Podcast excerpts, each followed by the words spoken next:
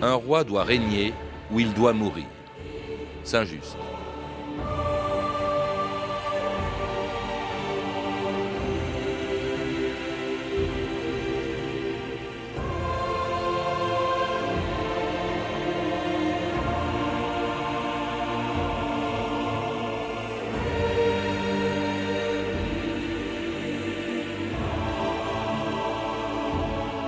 « 2000 ans d'histoire.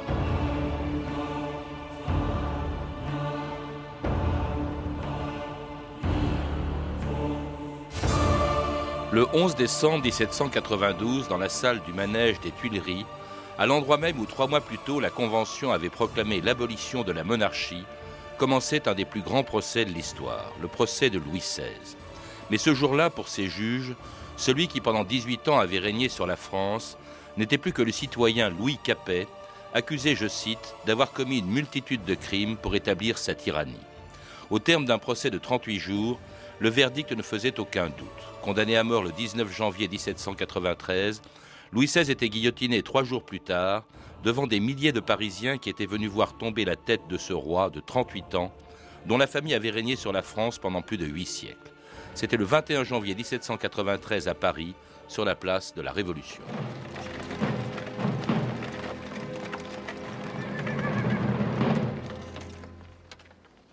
Citoyen, Dites-moi ce que je dois faire, monsieur. il faut enlever votre redingote et votre cravate. Je meurs, innocent de tous les crimes dont on m'accuse. Je pardonne à ceux qui sont coupables de ma mort. Et je prie Dieu pour que le sang que vous allez répandre ne retombe jamais sur la France.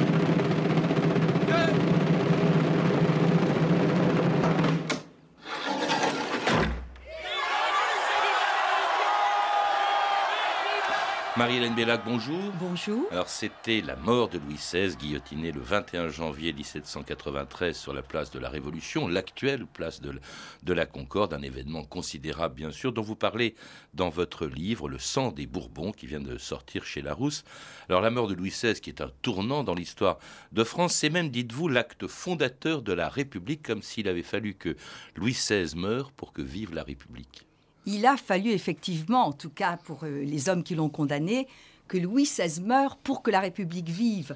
C'est Robespierre qui dit juste après son exécution Le tyran est tombé sous le glaive des lois, ce grand acte de justice a créé la République. Et Marat, la tête du tyran vient de tomber sous le glaive de la loi, le même coup a renversé les fondements de la monarchie parmi nous, je crois enfin à la République. Donc c'est bien l'acte fondateur dans l'esprit de ces hommes. La République ne pouvait naître que dans le sang et que par le sang de Louis XVI. Et Louis XVI, au fond, n'était plus euh, l'homme, euh, le roi, mais tout le système, toute la royauté, puisque, comme euh, l'a dit aussi Saint-Just au moment du procès, la royauté apparaissait comme un crime éternel. Il a fondé la, la République, enfin cette condamnation, cette exécution a fondé la République, mais en même temps elle a divisé la France pendant des années. Il faut rappeler que euh, pendant très longtemps, euh, tout le 19e siècle et jusqu'au début du 20e, les royalistes étaient nombreux en France euh, et que, au fond, jamais ils n'ont pardonné à cette République ce qui était son acte fondateur, justement. Oui, Pour, absolument. pour- pour les royalistes, c'est un roi martyr. Oui, exactement. C'est un roi martyr. Et d'ailleurs, euh, au moment de la Restauration en 1815, on a euh, transféré ce qui était théoriquement ses restes à Saint-Denis. On a euh, construit un monument, une chapelle expiatoire. Et effectivement, il y a deux figures de Louis XVI qui sont rentrées à ce moment dans l'histoire. C'est celle du roi tyran, qui est fondatrice de la République, et celle du roi martyr, qui euh, a euh, été fondatrice de, la monarchie qui se perpétue. Alors pour comprendre, comprendre tout ça, euh, il faut quand même se rappeler que justement la République à cette époque-là était encore fragile puisqu'elle n'avait que quatre mois et elle avait été euh, proclamée euh, par une assemblée qui elle-même se réunissait pour la première fois le 21 septembre 1792, la Convention. En ce jour mémorable où la Convention nationale, élue par tous les Français, se réunit pour la première fois, je mets au voix la proposition du citoyen Collot d'Herbois, proclamée à la face du monde que la monarchie est abolie en France. La motion est adoptée. Je propose que la nouvelle constitution de la République élaborée par cette convention, soit soumise au peuple français comme un tout pour être approuvée.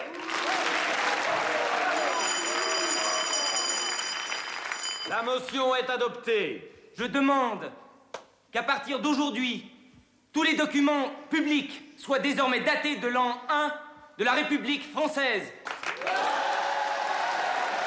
Et c'était donc le 21 septembre 1792 à la Convention, le premier jour de la République. Une République, Marie-Hélène Bellac, c'est amusant de le savoir, et on vient de l'entendre d'ailleurs, qui n'a jamais été officiellement proclamée. Elle est proclamée, dites-vous, par défaut. Oui, absolument, puisque euh, au fond, quand la Convention se réunit, elle abolit la royauté, mais elle ne proclame pas la République. Simplement, on décide de dater les actes désormais du premier jour de la République. Alors, il faut quand même rappeler que euh, en fait, euh, la révolution de 1789 n'a pas supprimé la monarchie. Elle a d'abord débouché sur la mise en place d'une monarchie constitutionnelle. Le roi n'était plus un roi de droit divin, mais le roi des Français. Et euh, peut-être que si Louis XVI avait joué le jeu, il aurait pu euh, se perpétuer au pouvoir avec des pouvoirs limités. Mais dès le départ, il n'a pas voulu le faire. Et au fond, il faut attendre l'insurrection du 10 août euh, la prise des Tuileries. 92, oui. 17, oui, pardon, 1792 où euh, le roi euh, trouve refuge avec sa famille à l'Assemblée, qui est tout à côté dans la salle des manèges, à côté des Tuileries. Et c'est à ce moment-là qu'il est suspendu.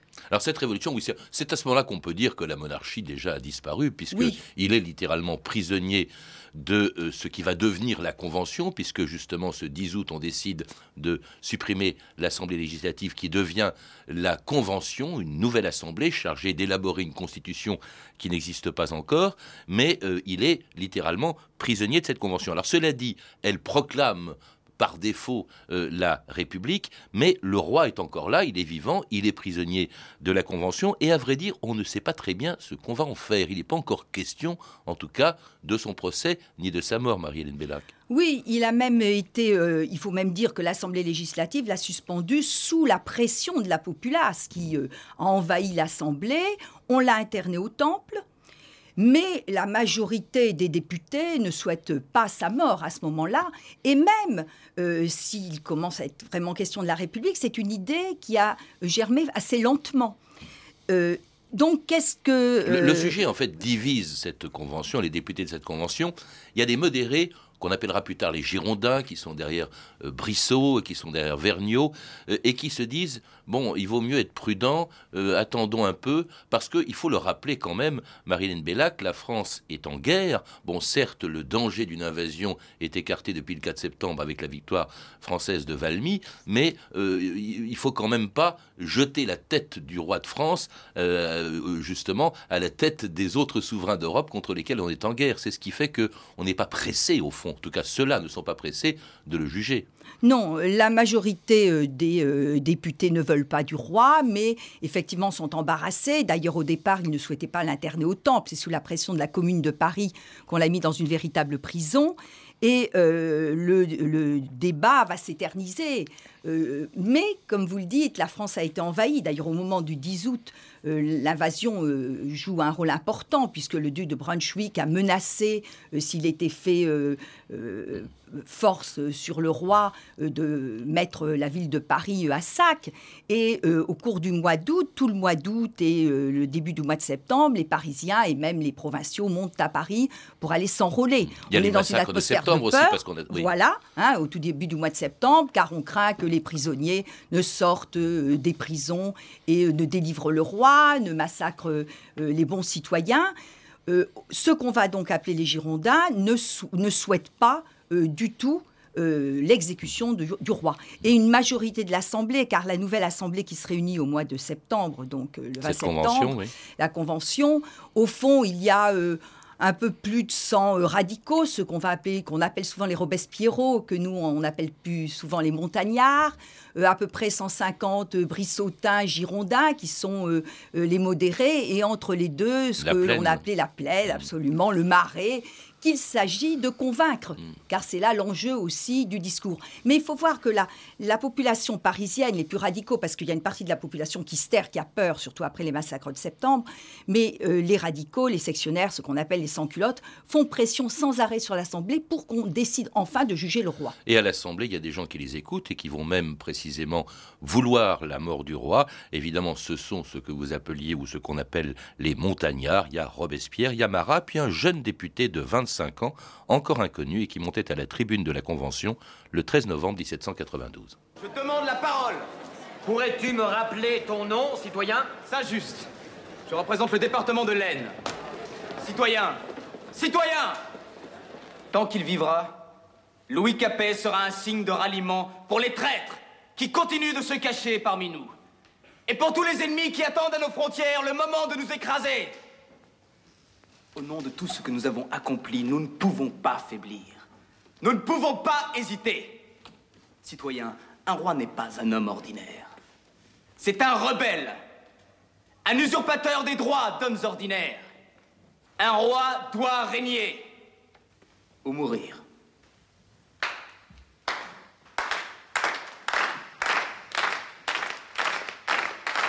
Et c'était donc Saint-Just le 13 novembre 1792, réclamant carrément la mort de Louis XVI. Il ne parle même pas de procès. Il faut quand même se dire que pour les Français de l'époque, c'est quelque chose de pas insensé, mais de très impressionnant. Au fond, le roi, ils sont habitués depuis des siècles à euh, savoir que c'est quelqu'un qui est roi par la grâce de Dieu. D'ailleurs, de par la Constitution de 1791, il est sacré, il est inviolable. Donc réclamer sa tête, c'est énorme. Oui, alors, il n'est plus roi de droit divin, mmh. mais effectivement, il est inviolable et ce sont les ministres qui sont responsables. Et de fait, dans le débat qui s'ouvre à l'Assemblée à partir du 6 novembre, euh, est-ce qu'on peut, pardon, est-ce qu'on peut juger le roi? Parce que c'est d'abord hein, la, question qui est posée. Ceux euh, qui refusent qu'on le juge disent il est inviolable. Alors il y a d'autres arguments qui sont avancés euh, du type il vaut mieux le garder euh, comme un exemple vivant de ce qu'est euh, la monarchie exécrable ou bien encore si on ouvre si on, on, supprime le roi, on ouvre la voie à d'autres prétendants, ou à une dictature, militaire, enfin, oui. ou peut-être Il y avait même anglais. Hein, oui, et puis Philippe d'Orléans aussi, hein, donc Philippe Égalité, voilà. et à l'inverse, ceux qui veulent donc juger le roi, ou même carrément le condamner sans jugement, c'est le cas de Saint-Just et de Robespierre, disent l'inviolabilité d'exister que si le roi était au service du peuple souverain. À partir du moment où il a trahi le peuple, il n'est plus inviolable. Euh, en plus, ce sera un exemple, tué sera un exemple pour les autres tyrans d'Europe. Et puis, effectivement, les deux arguments forts, et ce qui va l'emporter, c'est Saint-Just et Robespierre. Et c'est Robespierre qui, d'une certaine manière, établit la théorie euh, qui va être à la base de cette condamnation en disant si Louis peut être présumé innocent, que devient la République? C'est assez terrible parce qu'il dit, au fond, il dit même Louis doit être détruit et non jugé. Alors, cela dit, il faut aussi des motifs d'accusation. Et il n'y en a pas encore à ce moment-là. Euh, il n'y a pas d'accusations qui sont faites. Et alors, il y a un événement qui se produit quelques, une semaine après les propos de Saint-Just à l'Assemblée. C'est la découverte de la fameuse armoire de fer. Hein, on la découvre. Elle avait été construite par Louis XVI après sa fuite à, Varennes. Et là, on y découvre des documents. Quand je dis on, c'est le ministre de l'Intérieur de l'époque, qui était Roland, qui découvre des documents accablants pour Louis Marie-Hélène Bellac Alors en fait, on avait déjà euh, euh, recensé tous les documents qu'on avait pu trouver aux Tuileries. Il y avait même deux commissions qui avaient été constituées euh, dans le but justement de, trouver toutes les pièces à conviction. L'armoire de fer contient surtout des pièces à charge contre Lafayette, qui est parti, qui a trahi, contre Dumouriez, dont on a encore besoin, pas tellement contre Louis XVI, mais au fond, pour les plus... Contre Mirabeau, hein, qui était mort un an plus tôt, parce qu'en fait, ces gens-là, on pouvait aussi accuser le roi de corruption, ces gens-là touchaient de l'argent de la monarchie, en échange de quoi ils, euh, garantissaient au fond le maintien d'une monarchie euh, constitutionnelle en France. Et tout ça, on ne le savait pas. Tout ça était enfermé dans cette armoire que Louis XVI avait construit, fait construire dans le plus grand secret un dans un corridor entre deux appartements. Il y a toute sa correspondance quand même aussi avec sa famille, avec ses frères qui sont en, émigration. Et on, il, il, montre bien son hostilité quand même à la République, Marine Bella. Tout à fait. Et bon, il était de. Mais il y a une partie de ces pièces qui n'ont été vraiment connues qu'après. Et surtout, je crois que ce qui est intéressant, c'est de voir que pour euh, ces euh, opposants les plus fermes, Finalement, il faut des pièces, mais ces pièces n'ont pas grande importance. Le roi est condamné d'avance. C'est ce qu'on disait au début. Mm. La monarchie, la royauté ne peut pas exister. Elle doit être supprimée pour que la République vive. Donc, bien sûr, on va examiner ces pièces, mais euh, euh, c'est même intéressant de voir que parfois, à partir d'une, de quelque chose d'anodin, on essaye de trouver un chef d'accusation. On peut reparler des chefs d'accusation. Euh, mmh. Mais tout ça, effectivement, on va établir des quantités de chefs d'accusation. Il y en a une liste impressionnante. mais du coup, les partisans du procès finissent par l'emporter. Et ce procès, donc inévitable, s'ouvre à la Convention le 11 décembre 1792 en présence du roi qu'on est allé chercher à la prison du Temple. Mon nom est Chambon, maire de Paris. Il est de mon devoir de vous informer que la Convention a pris la décision de vous assigner devant un tribunal. Sur quelle accusation? L'accusation sera portée à votre connaissance en bonne forme et en son temps. La Convention nationale, en vertu de la souveraineté qui lui a été conférée par le peuple français, est chargée d'énoncer les crimes de Louis Capet. Tentative de corruption des députés, à commencer par Mirabeau. Tentative d'évasion. Il est prouvé que vous avez appelé les régiments qui défendaient la patrie à déserter. Jamais, monsieur. Jamais. Vous avez opposé votre veto au décret contre les prêtres réfractaires. Comme la Constitution m'en donnait le droit. Pourquoi avoir fait doubler la garde suisse aux Tuileries au début du mois d'août? Parce que le palais était menacé, j'étais une autorité constituée, il était de mon devoir de prendre des mesures défensives. Non, le 10 août, vous avez fait couler le sang des Français. Non, monsieur, ce n'est pas moi. Avez-vous fait construire une armoire avec une porte de fer aux Tuileries dans laquelle il sait que c'est sans espoir, mais il a du courage. Je n'en ai jamais eu Je l'admire. Oh mon peuple, que vous ai-je donc fait? J'aimais la vertu, la justice. Votre bonheur fut mon unique objet et vous me traînez au supplice, et vous me traînez au supplice.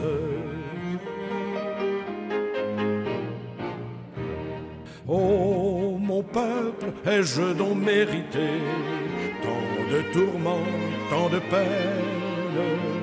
Quand je vous ai donné la liberté Pourquoi me chargez-vous de chaînes me chargez-vous de chaînes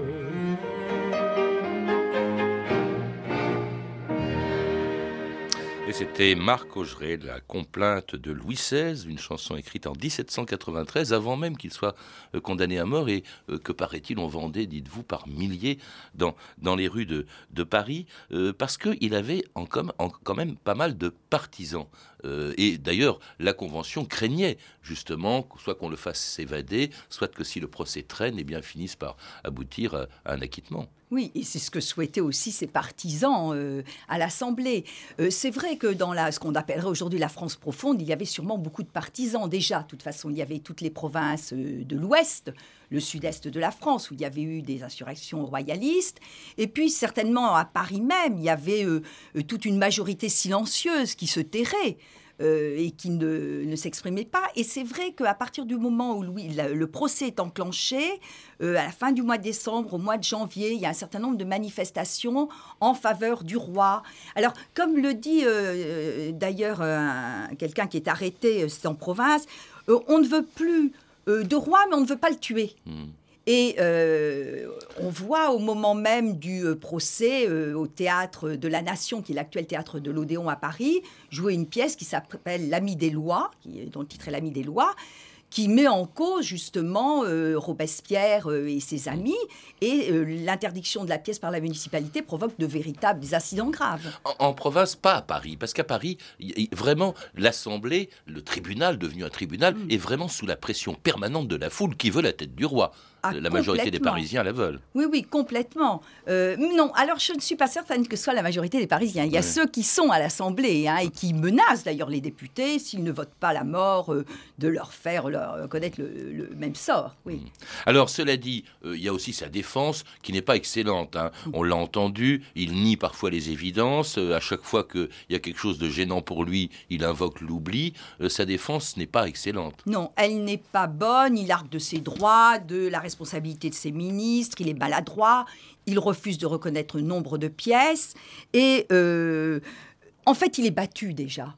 D'ailleurs, il le dit quand il rentre euh, au temple ou quand il euh, travaille avec ses conseils. Il sait la, la partie, enfin, il décide que la partie est perdue d'avance. Il se réfugie dans la religion. Au fond, il est persuadé n'avoir euh, rien fait de mal. Il est dépassé par, euh, par son Et puis il a quand même des avocats. hein. Il a des avocats que vous citez, Tronchet, euh, Malzerbe, surtout le plus important, qui était un jeune avocat qui s'appelait De Sèze et qui, le 26 décembre, termine sa, sa défense de Louis XVI par cette formule assez belle Je m'arrête devant l'histoire. Songez qu'elle jugera votre jugement et que le sien sera celui des siècles. Oui. Et De Sèze a été ju- enfin, on a estimé que, que De Sèze avait été en dessous de ses capacités habituelles parce que c'est un orateur brillant.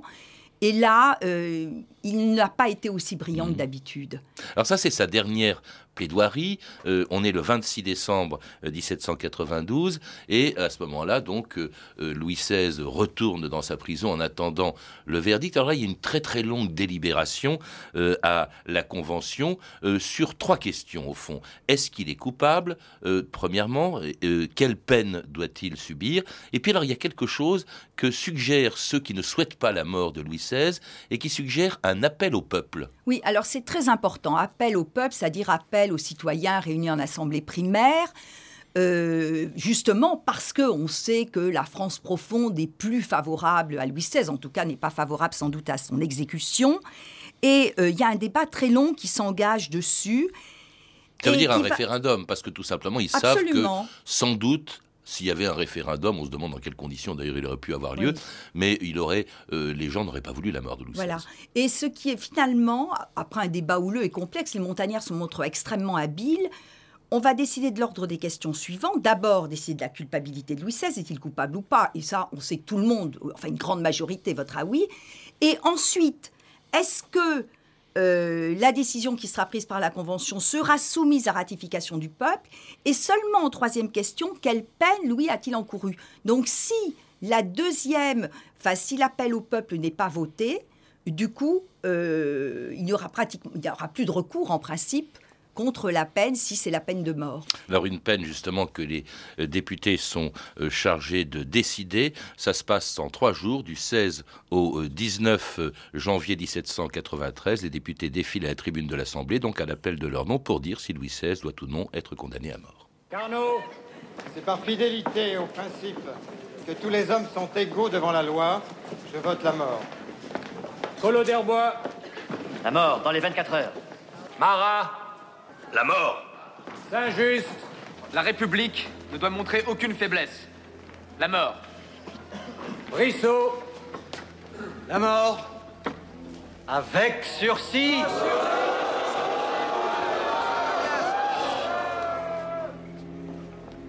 Robespierre. Je suis inflexible pour les oppresseurs, parce que je suis compatissant pour les opprimés. La mort. Desmoulins. Je vote la mort. Danton. La mort.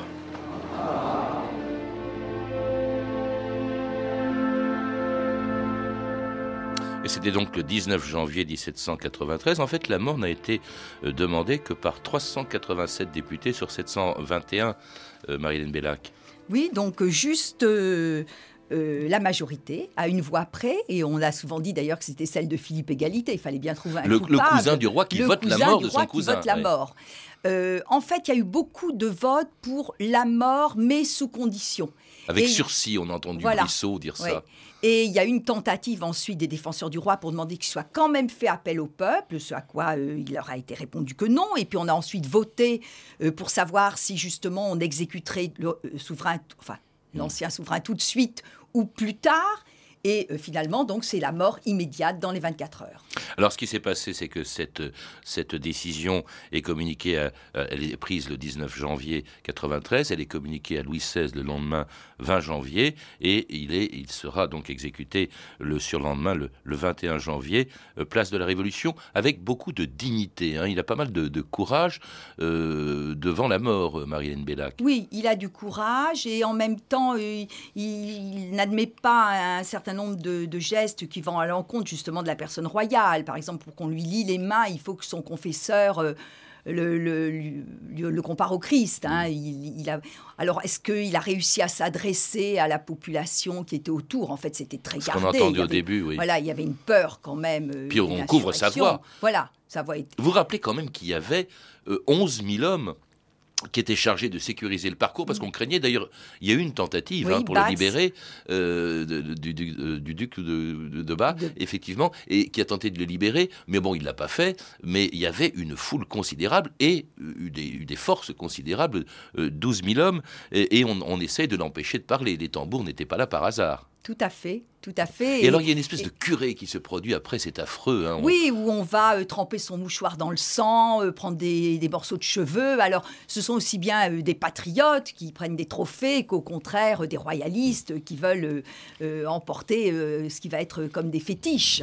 Et le corps est tout de suite transporté au cimetière de la Madeleine où il est inhumé et où sera construite ensuite cette chapelle expiatoire qui existe toujours.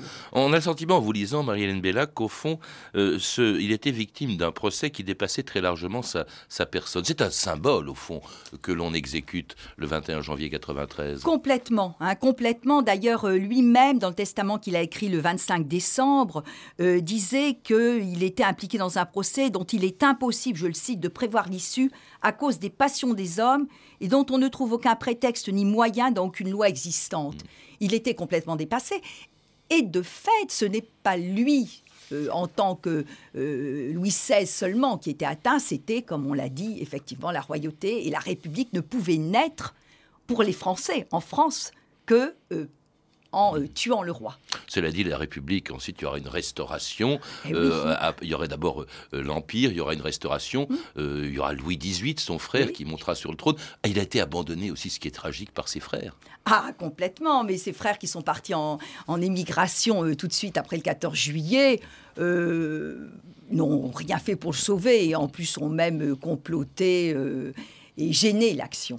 Merci Marie-Hélène Bellac. Je rappelle que vous êtes l'auteur d'un livre dont je recommande la lecture, Le sang des Bourbons, qui a été publié chez Larousse. Vous avez pu entendre des extraits du film La Révolution française, les années terribles de Richard Effron, disponible en DVD chez TF1 Vidéo. Vous pouvez retrouver ces références par téléphone au 32 30, 34 centimes la minute ou sur le site franceinter.com.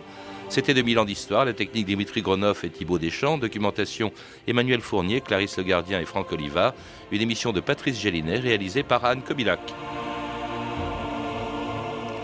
Demain, dans 2000 ans d'histoire, 20 ans après sa disparition, Greta Garbo.